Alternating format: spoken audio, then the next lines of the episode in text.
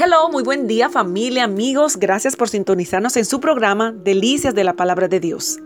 En esta mañana vamos a conversar acerca de llamados a adorar. Aquí encontramos una conversación de Jesús con la mujer samaritana en la que dice palabras tan fuertes y tan firmes que nos llaman a la reflexión. Le invito en Juan capítulo 4, verso 23 en adelante. En la mayoría de los creyentes nos reunimos con otros creyentes cada semana para adorar a Dios. El propósito es el mismo, exaltar a Cristo. Pero ¿cuántos de nosotros estamos haciendo lo que Cristo nos dijo que era necesario? Sí, acompáñeme. Juan 4:23 dice, mas la hora viene y, y ahora es cuando los verdaderos adoradores adorarán al Padre en espíritu y en verdad. Porque también el Padre tales adoradores busca que le adoren. Es una palabra que le hemos escuchado por tanto tiempo, ¿verdad? ¿Pero qué quiere decir eso? ¿Se entiende? En espíritu señala el nivel en que ocurre la verdadera adoración, porque Dios es espíritu. En verdad, es una característica de Dios y nuestra adoración debe ser honesta, sincera y sin fingimiento.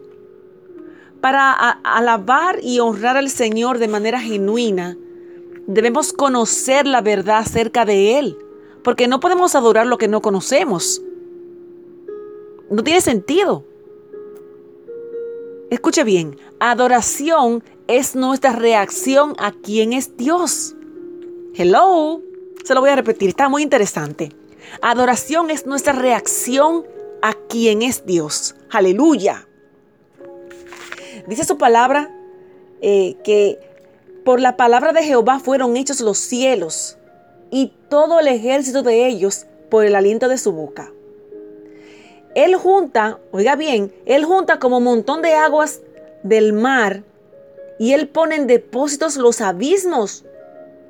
Tema Jehová a toda la tierra, teman delante de él todos los habitantes del mundo, porque él dijo y fue hecho, él mandó y existió. Aleluya. Aquí eso se encuentra en Salmos 33, 6 en adelante. Hablamos de un Dios poderoso. Eso no quiere decir que necesitamos decir esas palabras específicas cuando estamos orando y alabando su nombre, pero esto nos da una idea de a quién lo hacemos. El poderoso, el eterno, el omnipotente, entre otros muchos atributos que tiene el Señor. Entonces adoramos a un Dios poderoso. Fíjese, por esa razón es básico saber lo que el Padre dice en su palabra conocerlo más personalmente. De lo contrario, estaremos en la mismita lamentable situación de la mujer samaritana, a quien el Señor Jesús le dijo, vosotros adoráis lo que no sabéis. Juan 4:22, sí. El Señor Jesús dijo que nuestra adoración debe ser en espíritu y en verdad. Él, en ese momento él estaba reprendiendo a los judíos y los samaritanos por su religiosidad, sus cuerpos se inclinaban hasta el piso, hasta el suelo, pero sus corazones no eran rectos para con Dios. ¿Qué está pasando con nuestra adoración?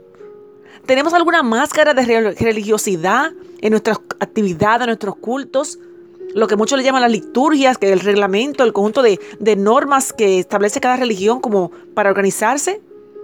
¿Ese gozo que tenemos es duradero? ¿Disfrutamos de una verdadera relación con nuestro Señor? Cuando pasa el domingo, ¿Seguimos en comunión? ¿Cómo sabemos que eso le agrada a Dios? Jesús le decía que la hora viene, que ahora, que, la, que, ahora había venido, sería posible que los hombres llegaran, se llegaran a Dios por medio de Él, o sea, de Jesús, en una adoración verdadera y sincera. Dios está interesado, mis amados, en una adoración de su pueblo. Fuimos creados para la alabanza de su nombre. Dice Efesios 1:4 que según nos escogió en Él antes de la fundación del mundo para que fuésemos santos y sin mancha.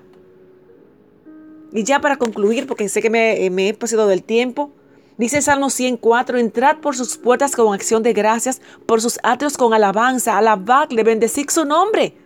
No espera el domingo para estar en comunión y adorar a su Padre eterno, soberano, poderoso. Enamórese de Él. Amén. Te bendigo y hasta mañana.